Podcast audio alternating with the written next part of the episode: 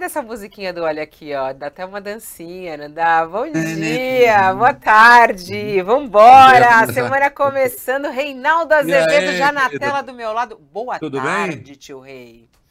Você viu que você teve aquela Covid e tal, começou o programa, depois aí foi a vez minha e da minha mulher, né? Sério? Eu passei via Sério, assim, é. via, via. É, foi, você passou, contaminou aqui pelo, pelo, pelo, pela, pela internet.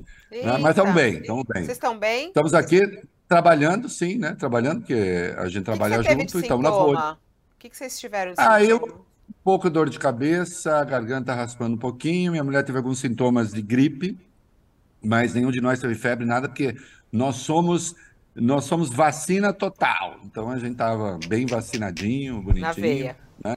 É, então é, coisa leve, né? Na verdade não é na veia, é no braço, atrapalhou meu, atrapalhou meu, podcast, atrapalhou meu podcast. E é impressionante, né? Porque a gente tem que ligar para as pessoas e dizer assim, olha, sabe o que é? Eu te entrevistar, mas eu, estou cancelando, porque eu estou doente. É ruim, né? Enfim. É, é ruim. E, mas ele está aqui. Agradeço, então, tio Rei está aqui. Ah, mesmo... não, não, estou bem. Não interrompi programa de rádio, nada. Tô, tô, tô saudável. Tá saudável. Eu já era meio. Eu já era meio ruim antes, então não é a Covid. Vamos iniciar o nosso, o nosso Olha Aqui, novo programa com Reinaldo Azevedo, aqui no Sim. UOL, todas as segundas, quartas e quintas-feiras, a uma hora da tarde. E a gente vai tratar de muitos assuntos nessa segunda-feira, 13 de novembro de 2023. Ele está ao vivo, uma hora e três minutos dessa segunda-feira. Vamos falar vivo. sobre os brasileiros que estão voando para o Brasil. Enfim, a gente abre a semana com uma ótima notícia. Lula quer esperá-los lá na porta do avião, às 11h30 da noite, quando eles desembarcam em Brasília. Vamos acompanhar é, realmente isso. Muitos dos embaixadores que nós entrevistamos aqui falaram da participação de Lula real nessa vinda dos brasileiros, os telefonemas que ele deu, a responsabilidade. A gente vai querer saber do tio Rei, como é que ele viu todos esses bastidores, o que teve também lá do outro lado. Bom, tem um assunto que está pipocando muito hoje, que é a mulher do líder do Comando Vermelho, que foi lá para Brasília, foto com parlamentares, esteve no Ministério da Justiça. E aí é claro que sempre começa, né, aquela história porque ah, o Flávio Dino é próximo dos bandidos e nananã. E aí Flávio Dino já foi para as redes sociais para falar que é mentira, que ele não se encontrou com essa com essa mulher que esteve lá em Brasília em eventos, mas teve evento com ela no Ministério da Justiça e a gente quer saber do tio Rei se pode ou se não pode, como é que o Ministério da Justiça recebe ali ela. Outro assunto também é a eleição na Argentina. A eleição é na Argentina, mas o assunto é Brasil, porque os dois candidatos à presidência da República colocaram o Brasil no foco da discussão, teve bate-boca, tio Rei acompanhou e vai falar também sobre essas relações. Esses são alguns dos aperitivos que a gente traz para você, mas ao longo do programa outras coisas vão surgindo, então bora participar, mandar sua mensagem aqui para o nosso chat do YouTube. Enquanto nós estamos ao vivo, o chat rola e eu vou acompanhando enquanto o tio Fabiola, aqui nem, aqui nem propaganda de teatro na televisão. Vem? Vem, vem com a gente. ah, vamos começar com essa boa notícia. Os brasileiros estão voando, eles estão em pleno voo. Foi super emocionante. Você sabe que mais cedo a gente estava entrevistando o embaixador Candeias aqui e ele falou que uma foto que tocou, foto não, uma imagem que tocou muito ele, foram das crianças brincando na praia. Não sei se você chegou a ver isso, tio Rei, mas Eu as vi, crianças foi, brincando foi na praia. Mesmo. Ele falou que aquilo foi de uma emoção para todos eles quando viram aquela cena elas que estavam literalmente presas na faixa de Gaza, sofrendo bombardeios, ver as crianças livres. Essa é a imagem na mente dele da libertação, e é essa palavra que ele usou, a libertação dos brasileiros. Como é que você analisa a participação de Lula nessa libertação? Como é que você analisa a vinda desses brasileiros? Olha, eu tenho afirmado já, até entrevistei o Mauro Vieira no É da Coisa, é, que, aliás, confirmou né, que Israel sempre foi o responsável pela lista, até podemos falar disso daqui a pouco. É, e tive a oportunidade de dizer para ele o que eu tenho dito e escrito a respeito. O Brasil teve uma atuação impecável nessa crise no que respeita aos nacionais. Né? De imediato, é, enviou aviões para resgatar os brasileiros que estavam em Israel. Boa parte é, volitivamente, isto é, estavam lá, viagem, passeio, é, incursão religiosa, enfim, não importa. Mas resgatou, os brasileiros foram resgatados a tempo, quem quis vir veio, né? resgatou os brasileiros da Cisjordânia e, finalmente, os brasileiros de Gaza. Demorou mais, justamente porque Israel não dava autorização. A gente estava com o avião lá, já havia quase um mês, o avião esperando no Egito, ficou de plantão esperando os brasileiros é, e familiares de brasileiros, né, que estão lá num total de 32 pessoas, duas desistiram. Olha, é, o Lula conversou rigorosamente com todo mundo, né? Conversou com todo mundo que interessava nessa crise, né? Conversou com o presidente de Israel, conversou com o emir do Catar, é, conversou com o, o, Mahmoud Abbas, porque, enfim, faz é, alguma ponte com os palestinos de Gaza, e não houve esforço que o Brasil não tenha feito, duas frentes, né? Uma, resgatar os brasileiros, e foi difícil, como nós sabemos, e a outra, posição que o Brasil tem assumido correta, impecável, uh, nesse conflito. Bom, em primeiro lugar, quando se fala em paz, não se quer dizer que Israel não tenha o direito de se defender, a velha história, já tratamos disso aqui. Agora, como começa a ficar claro mundo afora, e já é essa a posição da União Europeia, sim, Israel pode se defender, mas é chegada a hora de rever essa estratégia do ataque generalizado, do ataque que faz vítimas civis, práticas que violam crimes, é, é, leis de guerra, e, portanto, que podem constituir crimes de guerra. O Brasil tem feito a coisa certa, né? É, e o Lula consta que hoje à noite, aí talvez começo da madrugada, vai receber os brasileiros que chegam de Gaza, e nesse caso, ele faz muito bem. Né? Nos outros, é, insisto, foi um trânsito tranquilo, é, as pessoas estavam em áreas relativamente seguras. Né? Num dado momento, Israel nada era muito seguro, mas Israel não estava sob bombardeio. Né? Gaza estava sob bombardeio. Aquelas pessoas pedindo desesperadamente para sair. Ah, ah, aqueles que estavam em Israel não eram uma espécie de reféns, né? Em Gaza, sim, porque eles queriam sair e a autorização eh, não lhes era dada. Então, a atuação do governo brasileiro eh, foi absolutamente impecável e do presidente Lula também. Né? Lembro que, inicialmente, já que as pessoas gostam dessas comparações, eu não, não tenho de fugir delas. Né? Lembro que, quando foi o caso do, de brasileiros na Ucrânia ou de brasileiros na China, o Bolsonaro disse, no caso da Covid, bom, fazer o quê? Né? Muito difícil. Aí foi pressionado e acabou aceitando fazer a transferência dos brasileiros, no caso da China.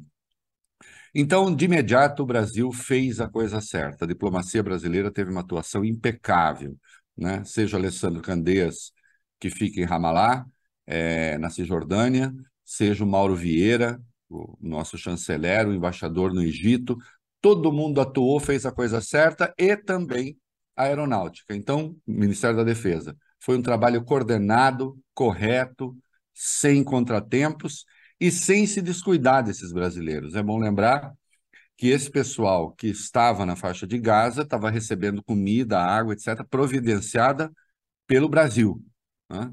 o que também é, é, coisa certa a fazer. Né? Então, o governo brasileiro, nesse particular, está de parabéns. Atuou de maneira impecável, impecável.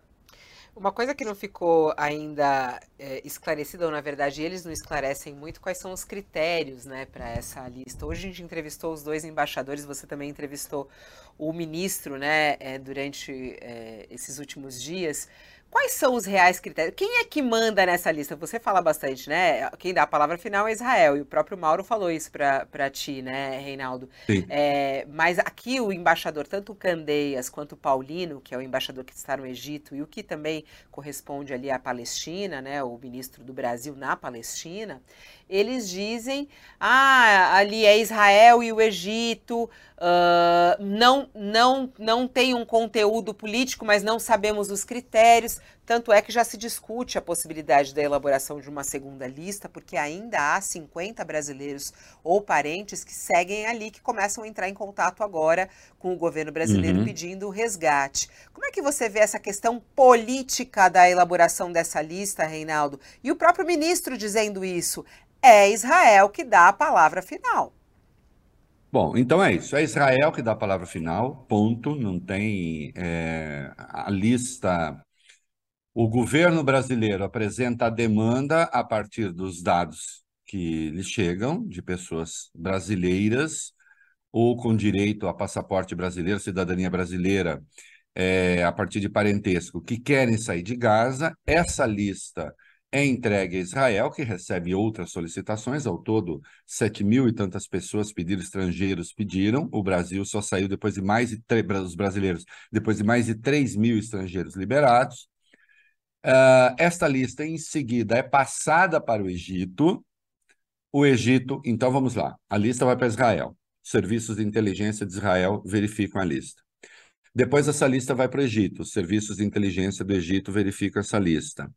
Essa lista eh, também passa pelo crivo dos Estados Unidos, Serviço de Inteligência dos Estados Unidos vem a lista. Agora, quem define a lista, quem, fa quem faz a, a, a, a fila para sair de lá é Israel, ponto final. E aí eu lamento muito é, que, enfim, o Daniel Zonchini, que é o embaixador de Israel no Brasil, tenha investido também nesse caso tenha investido na confusão. Né? Eu entendo os movimentos de apoio a Israel, identificados com o sionismo no Brasil, que estão tentando dizer, ah, não é bem. Não, é bem assim. É bem assim. O embaixador tentou passar uma desinformação que foi preciso corrigir. Né? Vejam só, eu nessas coisas, eu até brinquei outro dia aqui, Fabiola, que eu, eu sou católico, né? Toda crença tem um fundo místico. Se você falar assim, prova para mim que Deus existe, eu vou falar um monte de coisa, você vai falar, você não provou, né? E, de fato, nem Santo Tomás de Aquino conseguiu provar direito, né? Na Suma Teológica. Agora, uh, e portanto tem um lado místico na minha apreciação do mundo, que é o lado religioso.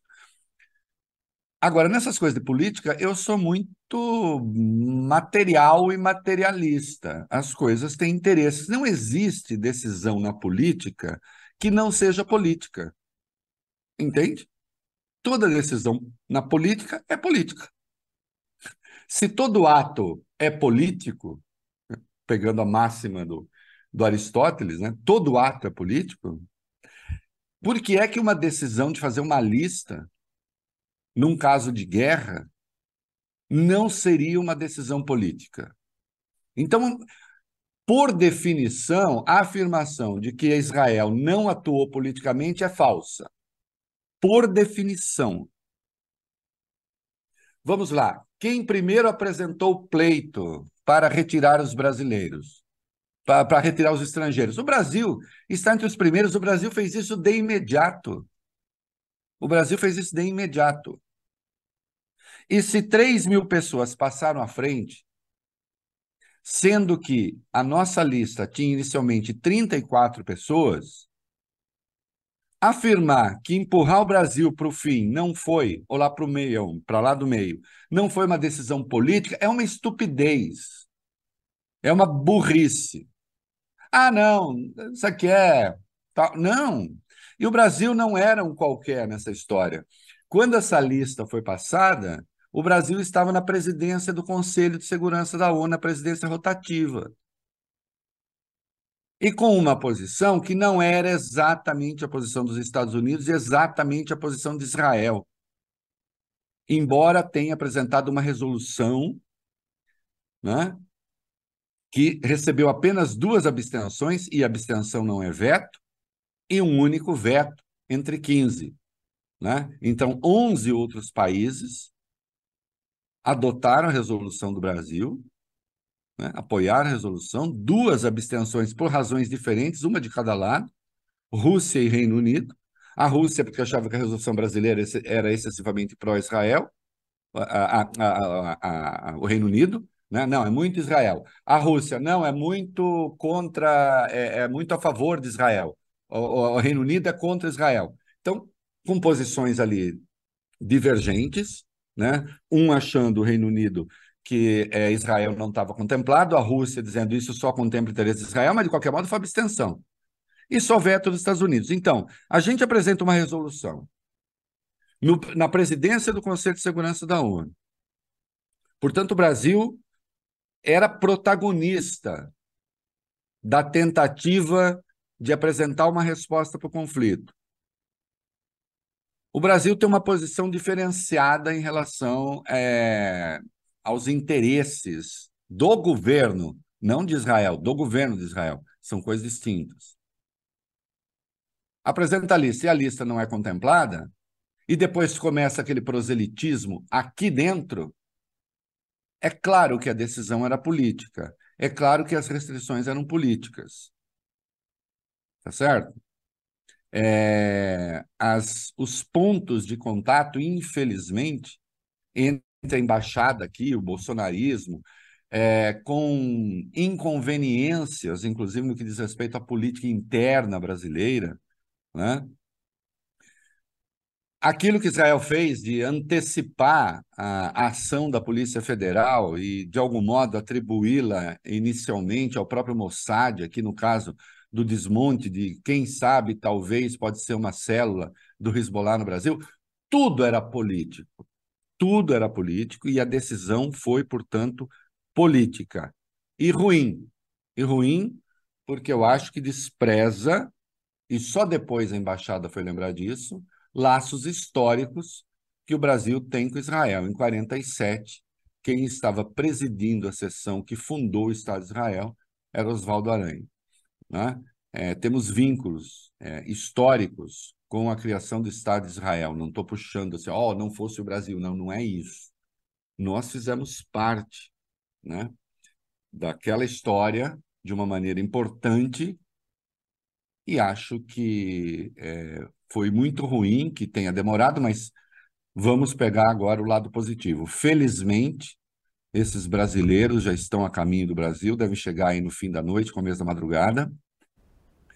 E em havendo outros, espero que o Estado de Israel tenha sensibilidade de permitir que pessoas com direito de vir ao Brasil venham, desde que, claro, não tenham vínculos com o terror. Né? E no caso, essas 32 pessoas que chegam, obviamente, não têm. O, né? o Reinaldo, é, é muito engraçado. Chega a ser até cômico, né? O, o governo, o, o, Bolsonaro, o governo Bolsonaro, o Bolsonaro é, e os seus filhos falando sobre a participação de Bolsonaro nessa libertação dos brasileiros, né? O Carlos Bolsonaro até colocou um vídeo falando: olha, Bolsonaro mais uma vez mostrou sua grandeza sem querer holofotes, dizendo que ele entrou em contato com o governo de Netanyahu.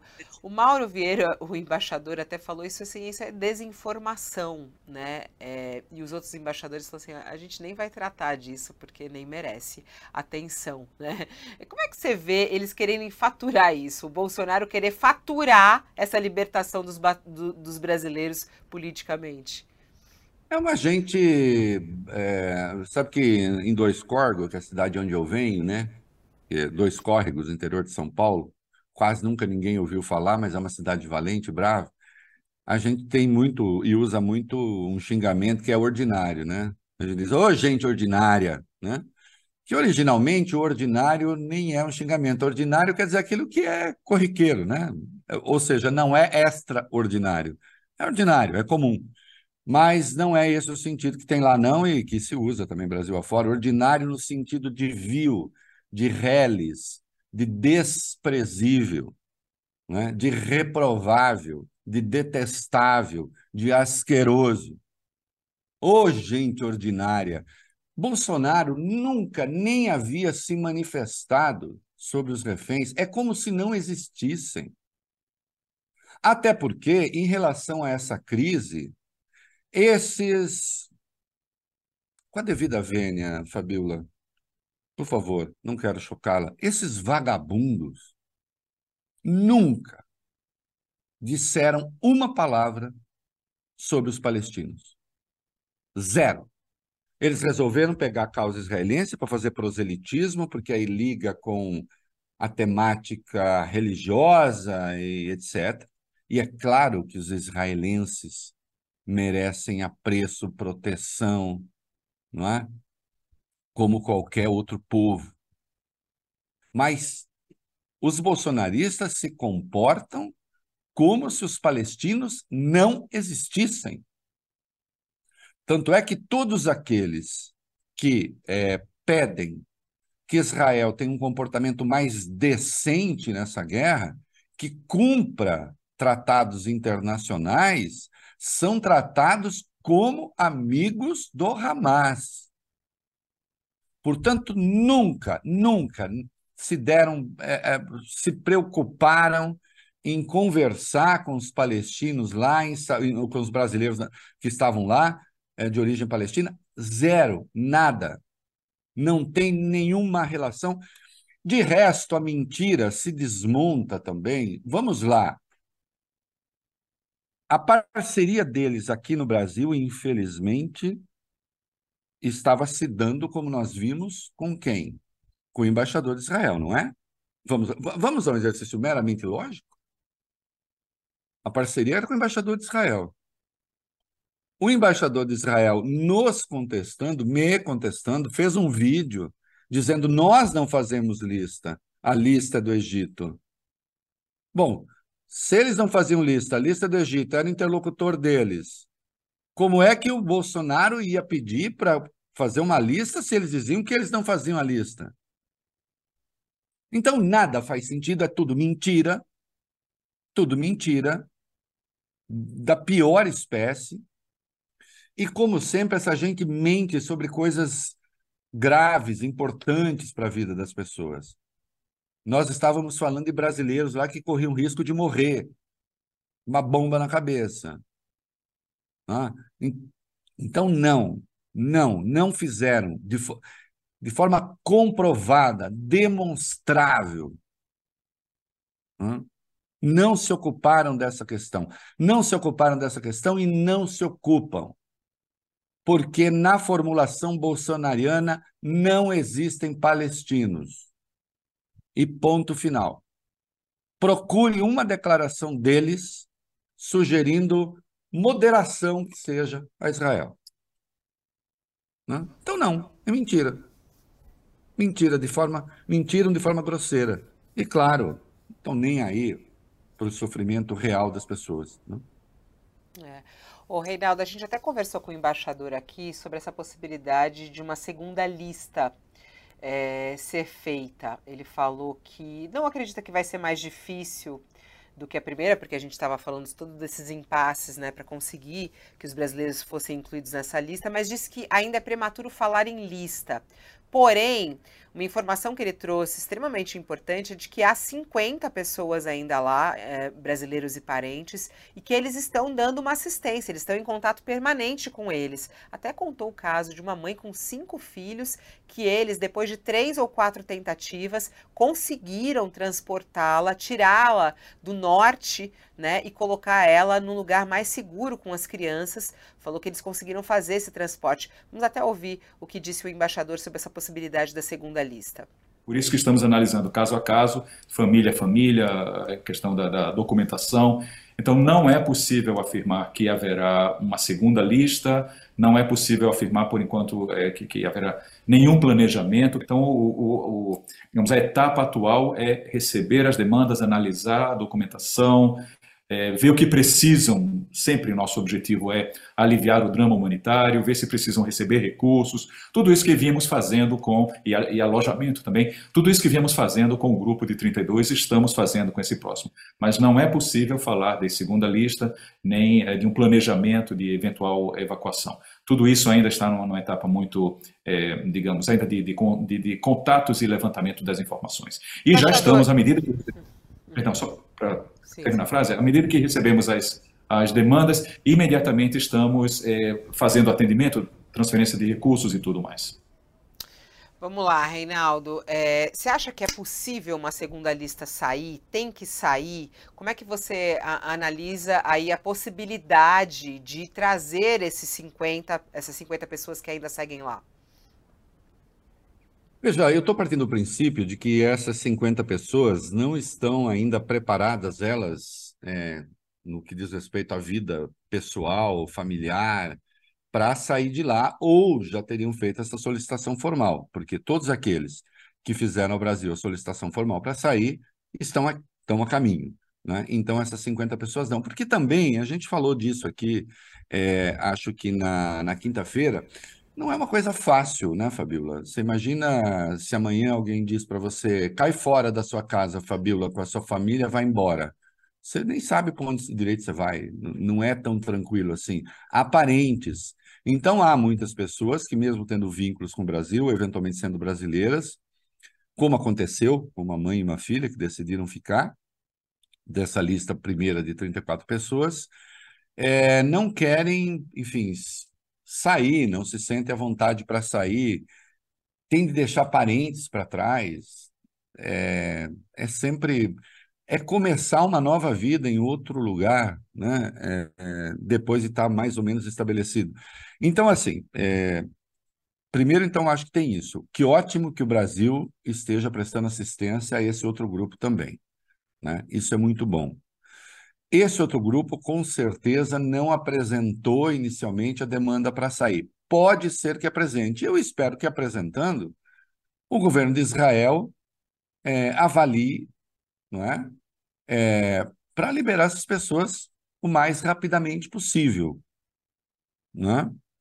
É? É, estamos falando de novo, né? Não é um grupo grande. 50 pessoas é um grupo pequeno. Há países lá que tinham 1.200, 1.500 pessoas. O Brasil, então, 80 e, e poucas pessoas, né? 32 já aqui. Espero que não crie dificuldades. Agora, em as pessoas não querendo vir, não se apresentando para sair, que bom que o Brasil também, nesse caso, esteja fazendo a coisa certa. Né? É... Itamaraty tem sido exemplar. É. Bora lá, meio, meio-dia, ó, eu ia falar meio-dia, uma hora e 29 minutos, muita gente participando aqui, tem muita gente falando aqui, ó, é, obrigado, obrigado Lula, obrigada Lula, é, aí tem gente aqui, ó, parabéns Bolsonaro, você enganou meia dúzia de otários, pessoal falando sobre essas declarações é, de Bolsonaro. É, Aliás, a aí... Quest fez uma pesquisa, né, você viu o é. levantamento? A Quest fez um levantamento e, assim... Quem é que caiu na conversa? Os bolsonaristas, mas eles cairão em qualquer conversa. Né? Eles acreditam, inclusive, que vacina contra a Covid faz mal. Né? Então, é, que cloroquina é, combate doença, né? É, é, a, a Covid, né? no caso. Então, eles acreditam que Bolsonaro teve interferência. Mas a maioria não caiu. Eu via, se você olhar a pesquisa, ali deu uma coisa de 60 e poucos que não acreditaram e de quase 30 que acreditaram que é mais ou menos o tamanho ampliado do bolsonarismo. O importante aí é que 30 e poucos jamais caem na conversa de Bolsonaro. Aliás, para 30 e poucos, se Bolsonaro disser que a Terra é redonda, a pessoa começa a desconfiar, né? porque fala tanta barbaridade, vai falar, Ih, ele deve ter algum interesse nisso. Mas esse terço que fica entre o, o, o lulopetismo e o bolsonarismo, esse terço não caiu na conversa. E é isso, quando eu digo é isso que importa, é porque, na verdade, essas pessoas funcionam um pouco como fiéis da balança mesmo, né? Tem mais ou menos um terço que não quer saber do Bolsonaro de jeito nenhum, tem mais ou menos um terço que não quer saber do Lula de jeito nenhum e do PT, e tem esse terço que define eleições, inclusive. e que na eleição passada se dividiu ao meio, um pouquinho mais favorável ao Lula. Bem pouco, mas aconteceu. Reinaldo Azevedo, vou trazer outro assunto. Esse está bombando agora nas redes sociais, ataque de um lado, de outro, bababá. A presença de uma mulher lá no, em Brasília em reuniões importantes. Mas não é qualquer mulher, a mulher de um dos líderes do Comando Vermelho. Fez duas visitas ao Ministério da Justiça nesse ano e participou de reuniões com secretários do governo Lula. O nome dela é Luciane Barbosa Farias. Ela é conhecida como Dama do Tráfico Amazonense e esteve em audiências no prédio do Ministério da Justiça em Brasília. Ela é casada é, com o Clemilson dos Santos, ele é conhecido como Tio Patinhas. Ele foi preso em dezembro do ano passado. Uh, e Luciane compartilhou fotos e vídeos de reuniões no Conselho Nacional de Justiça, na Câmara dos Deputados, e esse assunto está bombando. Quer dizer, a oposição, claro, ao governo Lula e principalmente ao ministro Flávio Dino, ele é alvo de muitos ataques, né? Tanto é que ele tem aparecido direto aqui no nosso programa é, falando, ah lá, Flávio Dino recebendo mais um bandido, olha lá a ligação de Flávio Dino com o crime e tudo mais.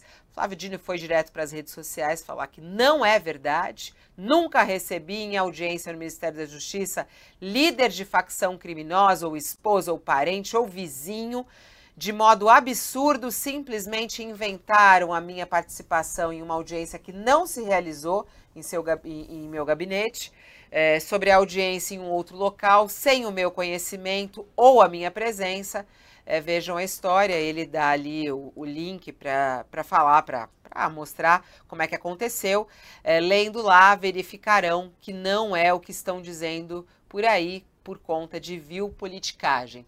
Sérgio Moro, rapidamente, né, o senador que já foi ministro da Justiça, é, pois lá, na minha época do Ministério da Justiça, até recebíamos criminosos em Brasília, mas eles iam direto para o presídio federal, é o que escreveu Sérgio Moro, falando sobre essa polêmica. E aí, hein, o, o Reinaldo, como é que você vê a participação dela, a mulher de um dos chefes do Comando Vermelho? ela ser recebida no Ministério da Justiça, não foi recebida pelo ministro, mas esteve em audiência. Isso pode, não pode. É, é uso mesmo por parte da, da oposição, eles estão usando isso politicamente. Como é que você vê isso? Bom, tudo ao mesmo tempo, né? É, mas eu quero, eu quero começar, no, sempre que o Sérgio Moro estiver em alguma coisa, ainda que perifericamente, quero começar por ele. Eu fosse ele, estaria preocupado com uma desordem que o CNJ encontrou na 13ª Vara Federal de Curitiba, envolvendo alguns bilhões de quando o senhor mandava lá. Né? O senhor vai ter que prestar contas. É, e eu acho que o senhor vai se complicar. Então, é, preste atenção nisso. O Flávio Dino, obviamente, não recebeu é, essa senhora, o que ficou claro. Uh, tem um pedaço da imprensa que ainda merece o selo de séria, mas está prestes a perder, é, que está fazendo essa confusão, porque quando você diz Ministério da Justiça recebe, é, é, vamos dizer assim, presidência recebe, a presidência, qualquer ministério a rigor é da presidência da República. Entende? Então, poder dizer presidência recebe, tem que dizer quem foi que recebeu foi a secretaria tal, foi o secretário tal, quem foi que recebeu. E essa senhora claramente integrava, eu calma que eu não vou deixar assim, não. É, essa senhora claramente integrava um grupo, uma entidade que pediu audiência. E a audiência foi concedida, não pelo Flávio Dino. Agora, chegou a hora de o Estado brasileiro, de qualquer governo, deixar de lado a ingenuidade. O crime organizado está infiltrado em várias instâncias, inclusive do Estado. Não estou dizendo que esteja infiltrado no Ministério da Justiça. Só estou dizendo que o crime organizado se desdobra em infiltração de natureza política, consegue eleger pessoas, interfere em prefeituras, está envolvido com entidades não governamentais com entidades que prestam assistência, é, é, distribui brinquedo, comida, não sei o quê. E não é de hoje. Né? Vejam o que o bicho faz no Rio de Janeiro. Tem, aliás, um documentário excelente, vale escrito, que é ali, é, é, eu entendi a direção geral artística do, do Pedro Bial, que está na Globoplay, excelente, vale a pena ver é, como é que o bicho se relaciona com a população pobre, né? Bicho hoje, que deixou de ser uma contravenção, não sei o já virou crime organizado. Então, o crime está organizado. Ô, Fabíola, eu, eu acho assim, às vezes as pessoas acham meu telefone, me mandam um zap, ah, Reinaldo, aprecio muito o seu trabalho e gostaria de fazer tal convite e tal. Eu quase nunca vou, porque realmente não tenho tempo. Mas, uh, às vezes, chega uma coisa assim, então, eu vou ver quem é a pessoa, né? Quem é essa pessoa? Não é concebível, acho, ainda que atrase a audiência, de você receber quem quer que seja, sem saber direito quem é a pessoa. Não importa o grau de vinculação com o Ministério da Justiça. Hum. Acho eu que se a, aqueles que receberam essa senhora soubessem da vinculação, não a teriam recebido. Não foi nada secreto, não foi nada escondido, porque ela botou nas redes sociais. Certo? Ela não quis esconder. Não era uma conspiração. Porque fosse uma conspiração para decidir alguma coisa muito importante, ela teria escondido. Mas ela fez questão de mostrar. Talvez até para mostrar também para a sua rede de apoios. Né? Obviamente, o Dino não tem nada com isso, né? nem sabia, não dá para saber, a estrutura do Ministério é gigantesca, não dá para saber é, quem lá na ponta faz alguma coisa. Agora, é, não é possível receber pessoas impostos em áreas importantes e sensíveis do Ministério da Justiça que tem essa vinculação. E aqui eu deixo uma advertência: cada vez mais haverá isso. Agora, bolsonarista que é quem está explorando, discutir esse tipo de coisa, se desse, não sei se vai dar tempo aí, quanto tempo a gente vai falar a respeito, mas talvez a produção consiga achar tempo. Tem um vídeo do Bolsonaro, um áudio do Bolsonaro, é áudio, tem um áudio do Bolsonaro, deputado, né, que respondendo a um colega seu, um colega seu fazia um discurso, um deputado da Bahia, colega seu que eu digo deputado, é, elogiando o fato de que o governo da Bahia tinha conseguido desmontar uma milícia na Bahia. Hum? O Bolsonaro, ainda deputado, toma a palavra,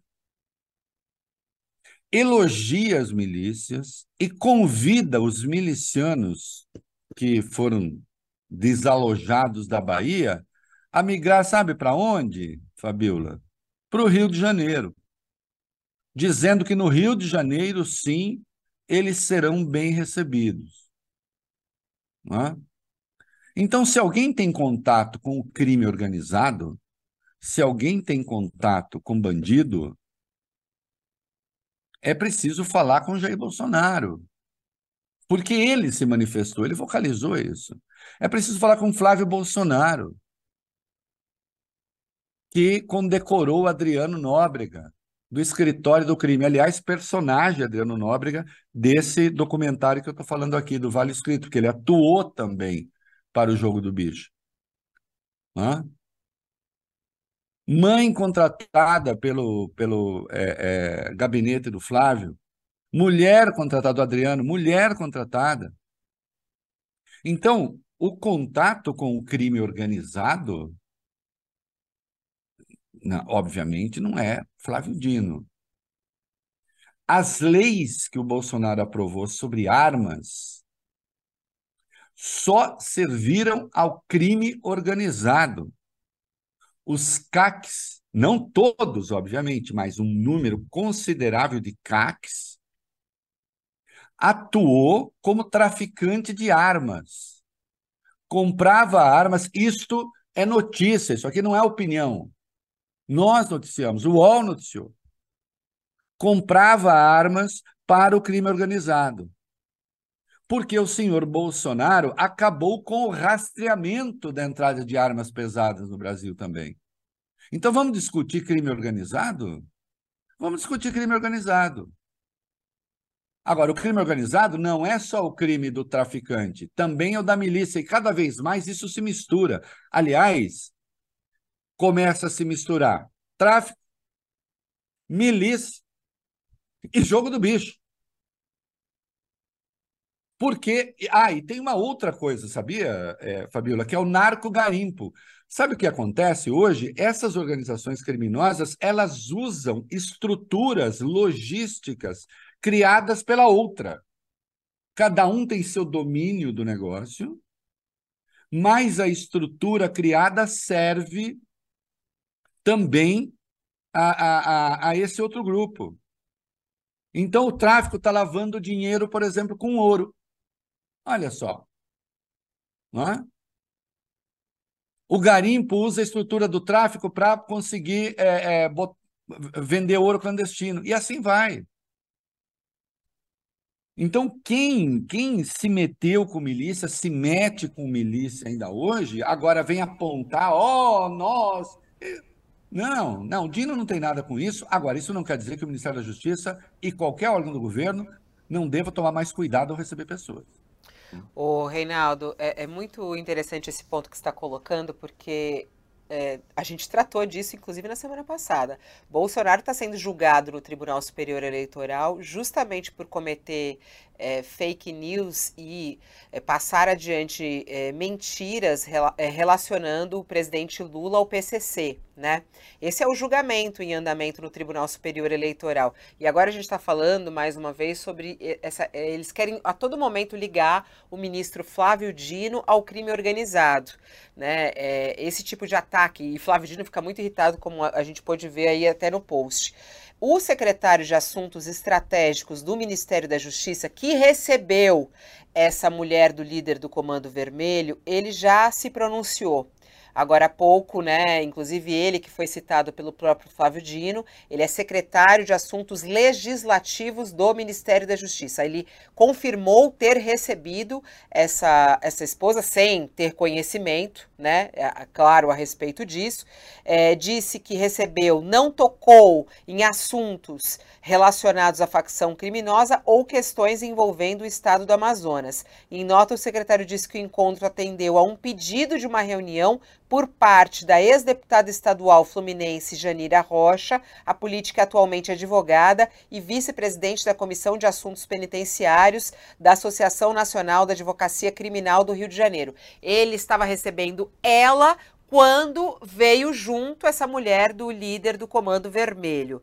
É, os encontros foram revelados hoje, né, pela imprensa, e aí ele veio a público para esclarecer que ela fazia parte dessa comitiva que contava com as mães de duas vítimas de homicídio, cujos inquéritos seguem sem conclusão e mais a Luciane Barbosa, que participava também dessa comitiva. Então, essa é a explicação, só para trazer aqui uh, as informações uh, e o nome de quem realmente recebeu ela, que foi o Elias Vaz, secretário de Assuntos Legislativos. Só que a todo momento, uh, bolsonaristas, apoiadores de Bolsonaro, querem ligar Flávio Dino ao crime organizado e, mais uma vez, eles fazem isso nas redes sociais. Ele está sofrendo uma série de ataques agora em relação a esse assunto. Oh, deixa eu dizer uma coisa. Eu sou a velha história, né? Eu já disse aqui, né? O catolicão que em política é muito frio. A política tem que funcionar com a teoria do fusível. Sabe a teoria do fusível qual é, Fabiola? A tensão aumenta, Para que, que a tensão não passe adiante na rede, o que, que acontece com o fusível? Ele queima, estoura. E interrompe o circuito. Aí tem que ir lá trocar. Com todas as vênias, esse secretário que recebeu, nem conheço, não acho, é, tem de deixar o cargo. É, isso não significa admissão nenhuma de culpa, significa admissão de erro. Foi um erro ter recebido. E aí, quando eu começo a pegar as personagens envolvidas, essa Jan Janira Rocha, né, essa senhora, é, ela era do PSOL e teve que sair do PSOL, porque acabou entrando lá numa rachadinha, ainda que com justificativa de esquerda, né? E se a minha memória não falha, ela foi advogada da Flor de Lis, ou é advogada da Flor de Lis, a deputada Flor de Lis. Advogado não se confunde com o cliente, em nenhum caso. Né? Eu deixo isso claro. Agora, há escolhas que essas pessoas fazem é, que, quando passam para a esfera política para conseguir audiência, para conseguir conversa, para conseguir não sei o quê, aí quem tem de fazer o filtro é esse que está ocupando o cargo no Estado. Porque senão acaba prejudicando um trabalho que é feito, que eu considero sério, no Ministério da Justiça. Né? Então, é, tudo bem, é, é uma entidade que se preocupa com a defesa dos direitos presos, é importante mesmo. É fundamental a gente dizer que mais de metade dos presos no Brasil, por incrível que pareça, por incrível que pareça, eu não sei se você tem noção disso, mas mais da metade das pessoas, dos 800 e tantos mil presos no Brasil, está é, tá em situação irregular, porque não está com sentença com trânsito em julgado está lá em situação provisória. Né? Isso faz com que se multipliquem os grupos preocupados com isso, e é bom que se preocupe mesmo, porque isso é muito sério. É o alimento do crime organizado, é a mão de obra do crime organizado. Já falamos, acho, disso aqui.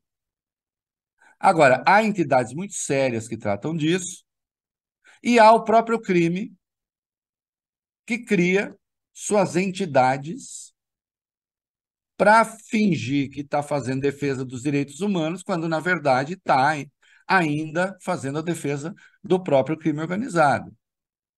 Não é? Sim, é sabido que o crime organizado hoje está formando advogados.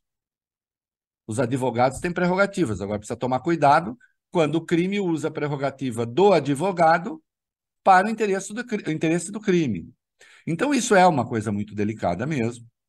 Né?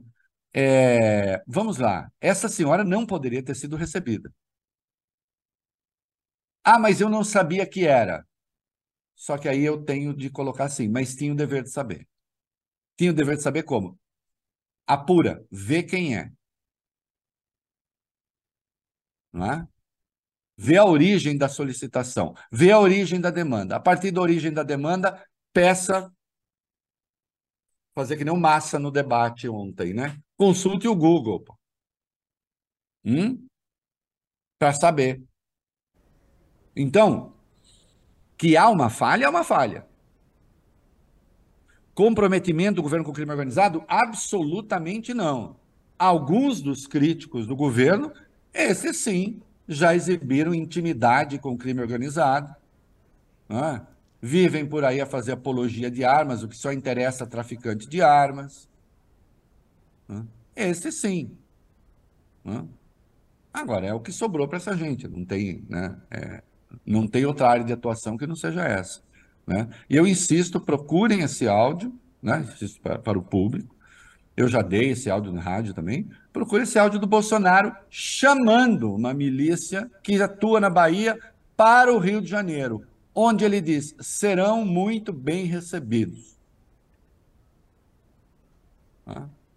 Há discursos do Flávio Bolsonaro em defesa da milícia, dizendo que a milícia faz um trabalho importante de segurança das pessoas. Né? Então vamos discutir intimidade com crime organizado. Acho um bom debate. É. Então, colocando agora também as imagens de Guilherme Boulos ao lado dela. Uh, o André Janones acabou recebendo ela também lá. Ela, e até ele colocou aqui é, que ele, ele fala que a Câmara é um lugar aberto para visitas, é a casa do povo e que muitas vezes eles encontram as pessoas ali e não sabem quem são, né? Ele falou assim, logo se a pessoa entrou é porque ela pode estar lá dentro é, foram no meu gabinete diversas mulheres, ele acabou tirando foto com uma delas, ele se justifica aqui, o André Janones. Com os parlamentares isso também é muito comum, né, é, o, Reinaldo, que eles acabam recebendo, as pessoas pedem para tirar uma foto e depois elas tem usam foto do isso. Bolsonaro Tem foto do Bolsonaro com o assassino da Marielle. Não tem?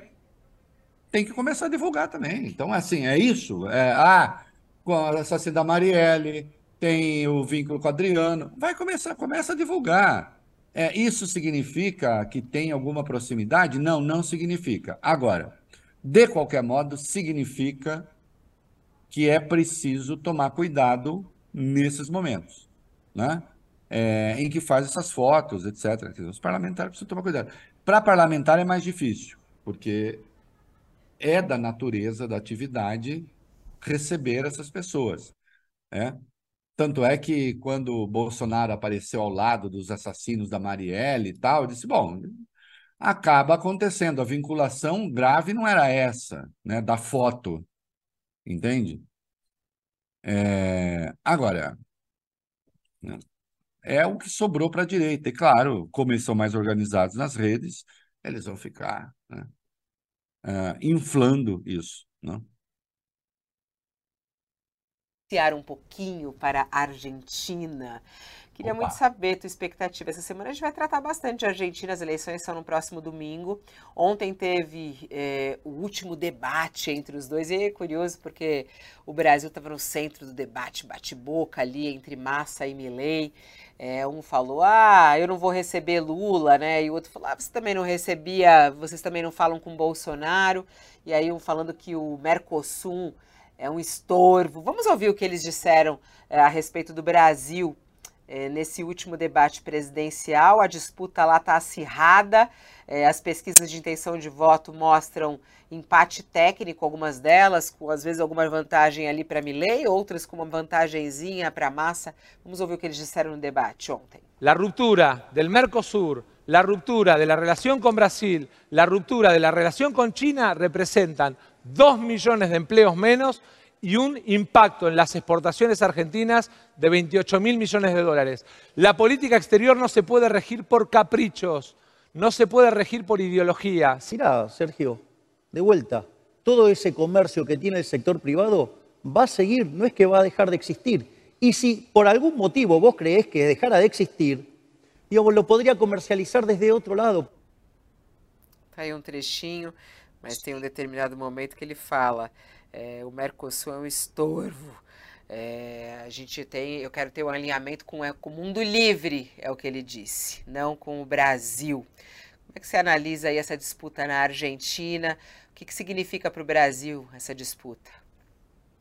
Olha, eu vi alguns trechos do debate e li atentamente essa madrugada a imprensa argentina, o La Nación, o Clarim, com os e a imprensa argentina é, é muito dura com o Sérgio Massa, né? Há uma antipatia evidente.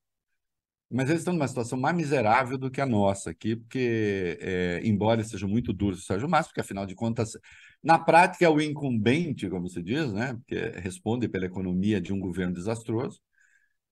Só que do outro lado tem o Milley, coitados dos argentinos, né? Então fica uma coisa. Agora, é, mesmo com toda essa antipatia dos dois jornais, é, com o Sérgio Massa, os analistas não tiveram como não reconhecer que o Sérgio Massa esmagou o Milley, né? E há trechos realmente que são impressionantes.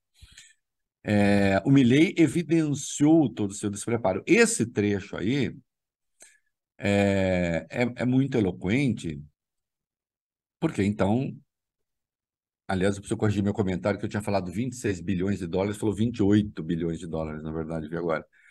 Dizer assim, o senhor está dizendo que, o, que a Argentina não quer papo com o Brasil e com a China, se o senhor ganhar, são 2 milhões de empregos nessa relação né?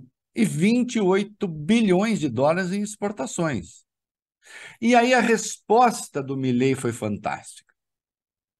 A resposta do Milley foi fantástica, porque ele poderia ter dito algo mais ou menos assim: olha, eu não preciso ter relações pessoais para que as relações comerciais entre estados se realizem.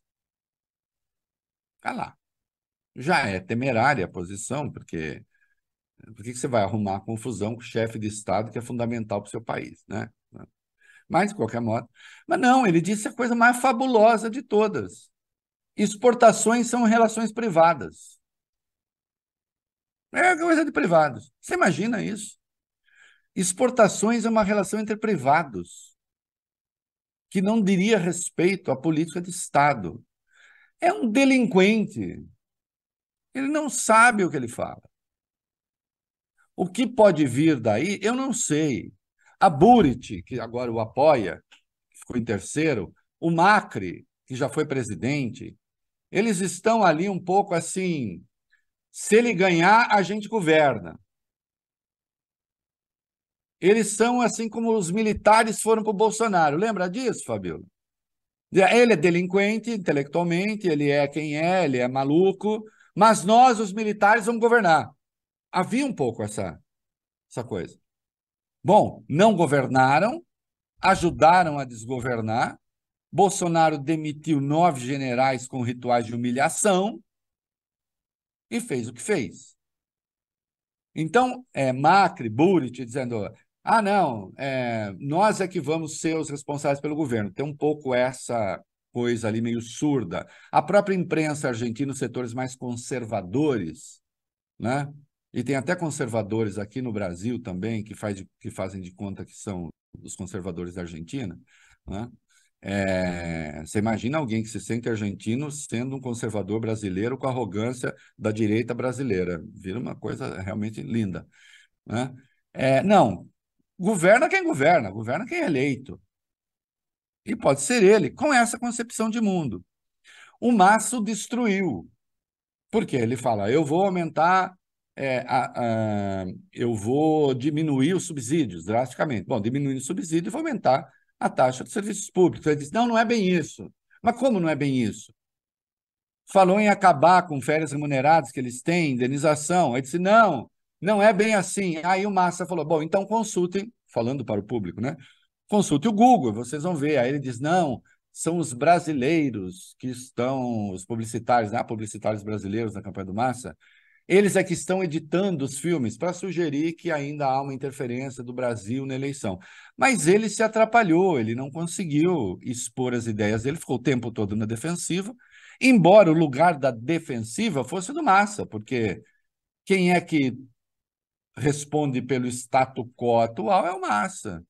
Ainda que ele não seja exatamente um kirchnerista, e não é, já brigaram, né? Ele já brigou com a Cristina. É, mesmo no Ministério da Economia, a relação com o Alberto Fernandes não é lá grande coisa. É, o Massa esmagou o Milley.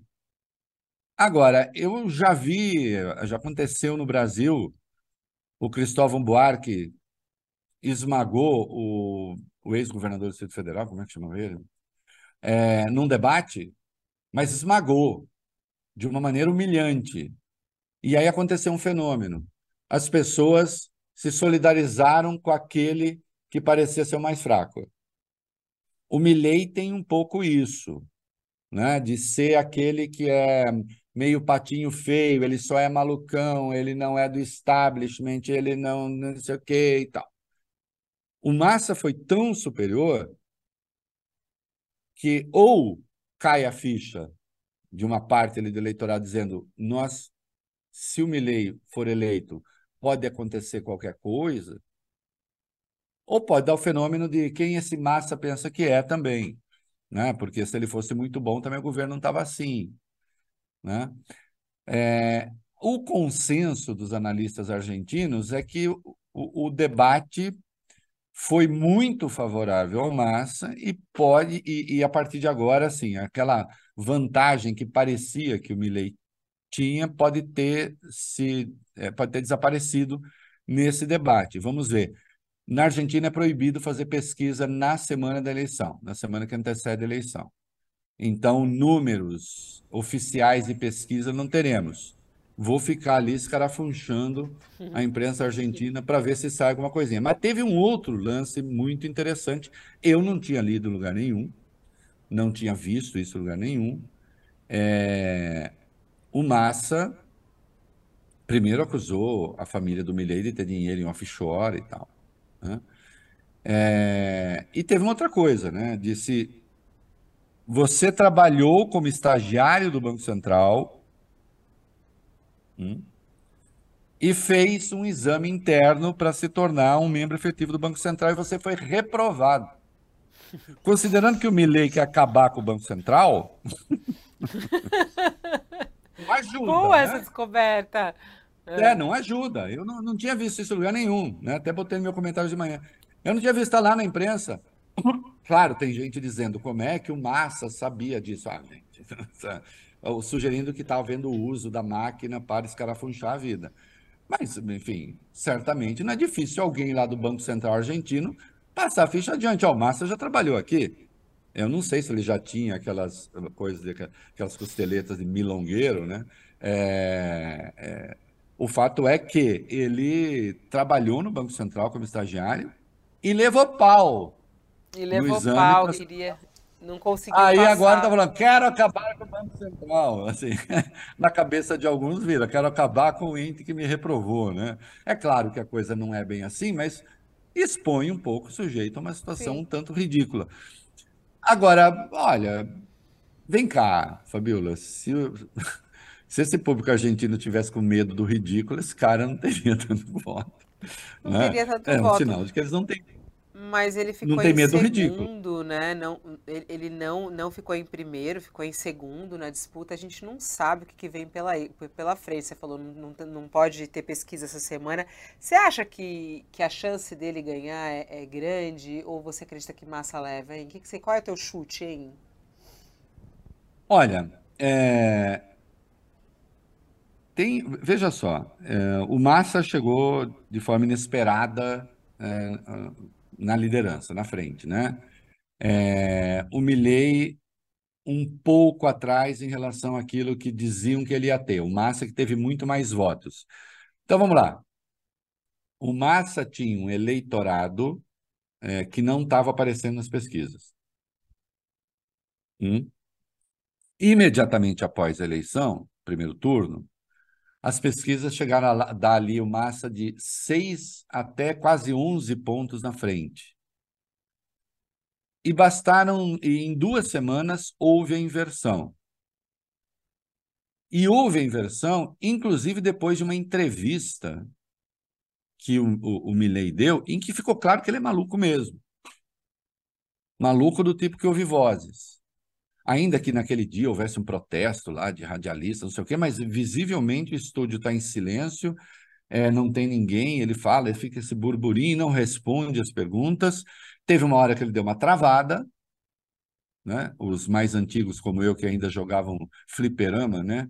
É, deu tilt, sabe o que é dar tilt na máquina de fliperama, o, o Fabíola? Ela para, para, fica iluminada, para, e sabe, sabe como a gente resolvia? Dando porrada na máquina. E a máquina. Então, ali, ele. É verdade, você tinha que dar uma porrada. É... Quase que ele teve que, ser, que pegar de novo na porrada ali, e ainda assim ele disparou. Então, eu diria: qualquer coisa pode acontecer de fato, né? É... Eu vim achando o Massa favorito porque é mais articulado, porque tem as estruturas é, do peronismo que são bastante fortes. Eu acho até que há uma ligeira tendência em favor do Massa, apesar do que dizem as pesquisas. E depois esse debate. Mas tá ali. Acho que é pau a pau, meio Bolsonaro, Lula, é, na reta final ali, né? É, a gente viu né? Foi por muito pouco, né? Foi por muito pouco. 0,9. É, e no meio de tudo isso veio a informação também, né? Por exemplo, Eduardo Bolsonaro que foi lá para a Argentina acompanhar o primeiro turno com o nosso dinheiro, né? É, ele Sim, e outros parlamentares. Claro, você acha, esses patriotas estavam lá lutando, como eles dizem, contra o comunismo, contra não sei o quê. Né? Com dinheiro público, claro, que é o que eles sempre fazem. Público, essa, né? gente toda, essa gente toda é uma pena, né? Esse, esses bolsonaristas todos, tudo gente que arrumou assim meio primeiro emprego na política, né? Nunca ninguém teve emprego nenhum e tal, e acusa os outros, né? O que é fabuloso.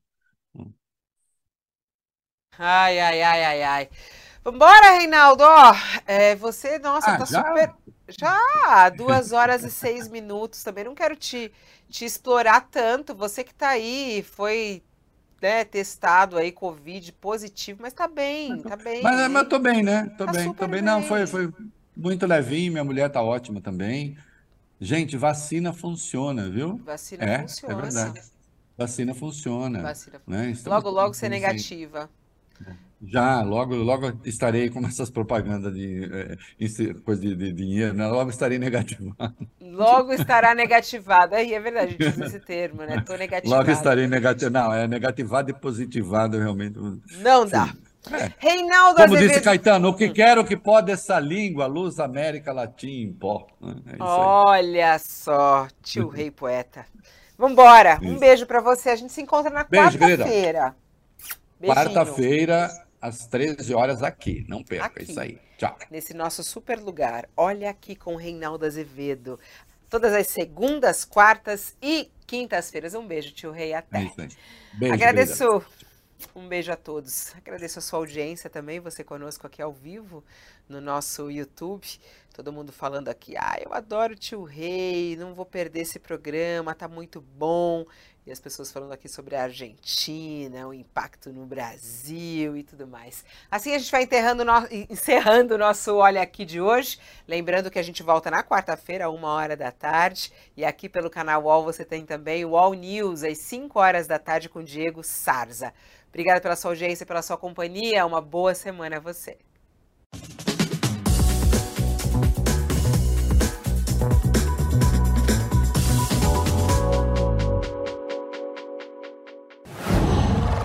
qual.